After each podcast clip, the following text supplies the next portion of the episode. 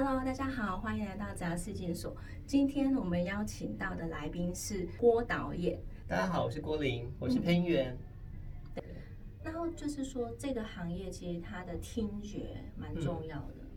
对，呃，我觉得进入这一行，或者是说，呃，我们每个人其实都可以把自己的声音、自己的听觉再打开一点，嗯，让自己的听觉是能够感知到整个空间的，嗯，呃，例如说同我们刚刚有聊过嘛，同同一首歌，你可能有的人这样听过去，哇，唱的好好听哦。嗯，但有的比较专业的人，他可能就会听到，呃，这个主唱的 vocal 很棒，嗯哼，可能他的吉他弹得很好，可能里面加了一些很有意思的音效，例如可能有雨声，可能有海水的声音，嗯，那这些就是可以考验你的声音的听觉的感知能力。嗯，有的人可能就听不到，他可能很认真听，还是听不到哪里有雨声，你说哪里有，根本听不到的。对对对对对，所以所以其实当一个配音员，他嗯。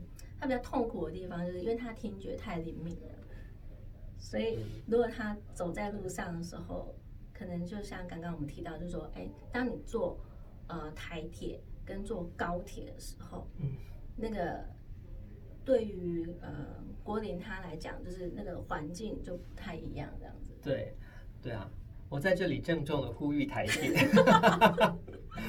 郑重的呼吁台铁呢，请好好的改善自己的。听觉体验哦，对，其实听觉体验，你的声音也是一个你的化身这样子。对，因为像我我个人很喜欢高铁，嗯，高铁的它的整个听觉环境其实做的还蛮好的，嗯，它不管是催促人上车的声音，对，它的口白、它的通知声什么的，其实都做的很很舒服、很好听，不会让人有压迫感。对，可是台铁就是从头到尾都是各种噪音，嗯，它的催促的铃响那个铃啊，嗯，简直像火灾铃一样，有那种压迫感，非常压迫，然后整个噪音什么的，就是很不舒服。嗯，所以其实一个听觉的体验也是很重要。所以当呃，虽然你们不是当配音员，但是有时候你们在讲话的时候，对啊，对。郭林要跟大家讲一下，就是说，哎，当你们讲话的时候，你们可以怎么样讲话会比较，呃，比较舒服，舒服，让人家觉得比较舒服，这样子。我觉得就是，嗯，当然我们可以把声音放在一个自己觉得舒服的位置，对，嗯，不要给人压迫感的话，就是不要太高，不要太高频，然后不要到太冲，有一个舒服的。我们刚刚讲赫兹的话，大概是。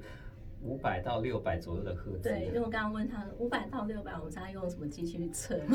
其实这种东西就是，当然机器测是很很精准，没错。可是呢，其实我们可以用人体的感知去感觉。嗯。当你觉得这个环境的声音是舒服的，那就对了。嗯。当你觉得这个环境好像很舒服，可是怎么有一些很高频的声音在旁边隐隐约约的穿刺着，它就是不舒服的。这个不需要用机器测量。嗯，那我们其实让自己的平常讲话的声音就是这样缓缓的，然后当然你可以加上咬字正确啦，然后口条又顺的话，当然就是大加分。对。可是最重要的一点就是不要让自己处于一个压力很很大的状况，不要是大吼大叫。嗯。那有一些，我像我家乡，嗯，有一个很有趣的趣事哈，就是我有一次呢回到高雄，然后在某个捷运站。要往下下楼梯的时候呢，我就听到楼下传来两个中年人在吵架的声音，吵得非常大声。是在吵架还是在讲话？我那在上面我没看到嘛，嗯，然后我就觉得，哎，是在吵架吗？非常大声，我就想说，天哪！我现在因为只有一条通道，我现在下去会不会有事？然后我就慢慢的走下去，后来看到呢。而且两个计程车司机哈在聊天呢，他们在聊说晚上等下吃什么东西这样子。那就是他们其实南部一直以来，我们在讲话的习惯就是非常大声。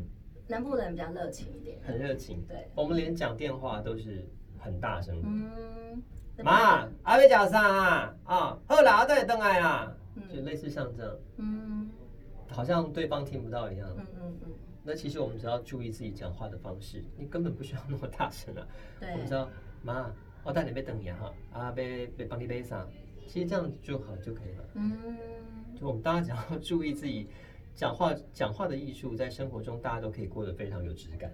对，了解。好，所以呃，那我可以好奇问一下，就是说，声音导演跟配音员他的差别是在哪里呢？我们如果把它比较成艺人来讲的话，或是演员来讲的话呢，配音员就像一般的演员。嗯我们演员呢，他可以有很多自己的呃外形啊、自己的戏感啊，或自己的穿着、自己的形象。嗯，配音员也是，对，呃，配音员的声音的质感就是他的外形。嗯那他们在表演的过程中呢，一定需要一个导演，导演去安排这个演员怎么调度。你在这场戏应该是有什么样的起伏啊？有什么样的演出？嗯要多细腻，要多张狂。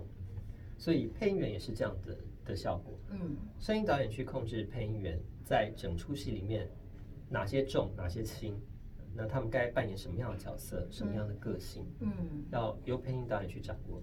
，OK，了解。好，然后还有就是说，呃，大家一定很好奇，配音员他们都是怎么过度过他们的一天的这样子。有吗？有很好奇吗？有啊，怎么度过一天哦？就嗯，我现在讲大部分配音员好了，因为我是 in house 的配音员，对。啊所以呃，大部分的配音员应该就是你接到通告之后，你就安排你的行程，可能早中晚，嗯。然后呃，例如说我有早班跟晚班，那你可能早上就出发去录音室，然后就配音，嗯。配配配配配完之后，可能两个小时就离开这家配音室，去另外一家录音室。可是因为是晚班嘛，对，所以你可能下午就是空闲时间，嗯你就自己想办法去处理。反正总之呢，就是赶通告的一天，你晚上录完之后你就回家，嗯。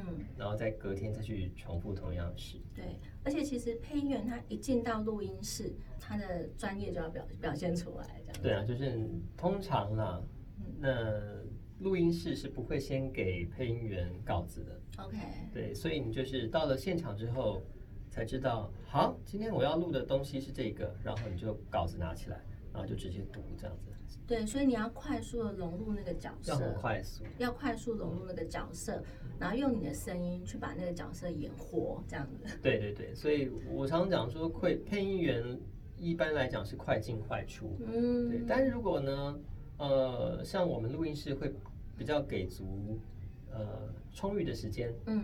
那我们就会在某一句话或是某一场戏反复的去雕琢，嗯哼，让配音员他不只是配音员，他可以是声音演员，嗯。好好的去演绎每一场戏、每一句话、每一个气声，嗯，也是有时有的录音师会给这样足够的时间的。对，但但是这个比例是比较少。你要端看案子大小啦，嗯。因为有的案子可能大，那我们当然就要做的更细一点，就大家彼此都有成就感。那有的嗯。案子可能就就比较合家欢赏类，对对对很，快速可能时间没有那么多，就会比较那个对对对，就会很紧凑的。嗯，假设有人想要踏入这一行，你会给他们什么建议呢？我给他们建议就是不要踏入这一行，为什么？因为这一行已经饱和了。已经饱和了。我自己觉得嗯可以把声音表演这件事情当成是自己的一个很重要的武器，嗯，但你不一定非得靠声音表演这件事情来赚到足以让自己过活的钱。嗯哼，你可以有，我们可以有各种不同的生活方式，例如说，我可以是一个咖啡厅的老板，嗯。但是我拥有声音的专业，嗯我的声音就可以帮助我很多，加很多分。或者是我今天是一个 sales，嗯哼，我光是靠声音的专业，我可能就可以说服很多我的客户，嗯。说服他们买我的东西。嗯哼，对，那像我本身，因为之前也有在做水晶疗愈，嗯，我在帮在做水晶疗愈的过程中呢，我的声音就可以帮我加很多分。嗯，我可以怎么去引导他们进入那个状况？嗯，对，所以我觉得声音表演是一个小技术，但不要觉得说一定要进入配音圈，然后让自己好像没有追到梦想，好像会活不下去，这样不需要。嗯，对，所以其实呃，你的声音就像刚刚郭林讲的，你的声音也是一个武器，这样，只是说你有没有把这武器磨亮呢？对不对？对，我觉得跟外表一样，嗯就是外表也是一个武器啊。如果我们今天出门都懂得要化妆了，懂得要打理自己的身上的穿着呢，为什么我们声音不好好的去装饰一下呢？让自己呈现一个最完美状态，不是很好吗？那声音要怎么装饰一下？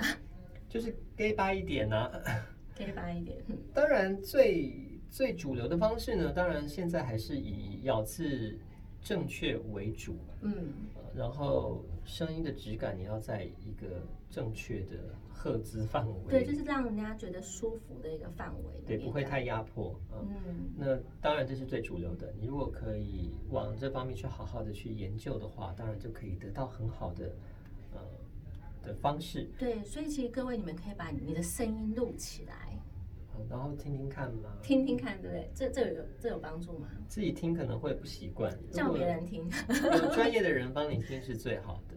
对，对就是请对方听完之后，哎，给你一些建议。对，我觉得是可以的，但是但是有时候哈会越修正越不好。嗯当然，就是我们可以慢慢的去学习啦。嗯对，这也不是一天两天就可以得修得到的事情。嗯，对嗯。好，那等一下呢，郭林他会录一段嗯他自己的声音，因为他很喜欢读诗嘛，所以他待会会读一段诗给大家做欣赏，这样子。对啊，大家好好的聆听诗这件事情。对，我害怕一切正在变质的事物，留着一首诗，在尚未结束前，做一个小小的标记。然而宇宙千疮百孔，星星背后有人窥探后便离去，没有光线足以承载我的悲伤，都正在糜烂，都正在枯萎。星期四没有灵魂放置之处，也尚未雕琢，也尚未亲密。我明白一切毫无困难的伤害，乃至逃离太过纯粹的事物。死去了的一部分是孤独，孤独。然后另外呢，因为他很喜欢读诗嘛，所以他在七月份的时候，他的读诗音频嗯，对，我不一定是七月啦，什么什么时候上架不晓得呢。就是呃，大家有缘的话呢，当然就可以搜寻配音员郭林，我会在上面发布消息。嗯就是我会有呃谈诗的一个 podcast 节目，那它是纯声音的，那我会音的，对，配合比较舒服的音乐，然后嗯聊诗、读诗，不是那种朗诵诗哦，就是轻轻的读。对，有兴趣的话就有缘可以听得到。对，带带领大家进入另外一个世界里面。对，对但你也可以唾弃这个世界，我不勉强。这样，好，那我们今天非常谢谢郭林的分享，谢谢谢谢，谢谢拜拜，拜拜。